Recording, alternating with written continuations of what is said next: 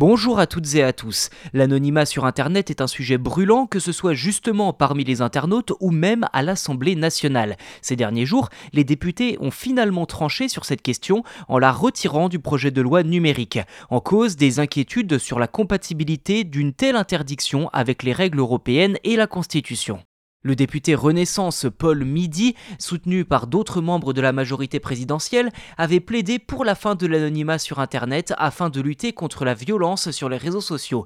Il proposait un système de plaques d'immatriculation pour les internautes français, mais face à l'opposition du gouvernement, Paul Midi a finalement retiré ses amendements pour ne pas compromettre le vote du projet de loi en première lecture, tout en rappelant que le Sénat les avait déjà adoptés.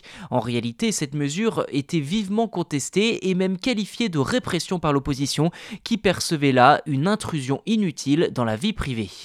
En revanche, les élus ont adopté une autre proposition du député Paul Midi visant à assurer un accès gratuit à une identité numérique pour 100% des Français d'ici 2027.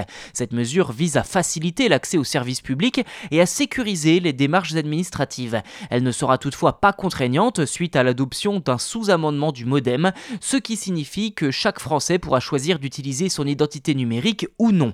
L'Assemblée nationale a également voté en faveur d'une formation obligatoire sur la sensibilisation au numérique pour les élèves de 6e sous la forme d'une attestation appelée PIX, prévue pour la rentrée 2024. Une mesure qui vise à renforcer la sécurité en ligne et la compréhension des enjeux numériques dès le plus jeune âge.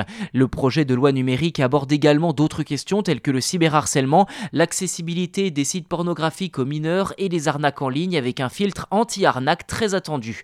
Il s'appuie également sur les nouveaux règlements européens, le DSA et le DMA pour renforcer la et la régulation des espaces numériques.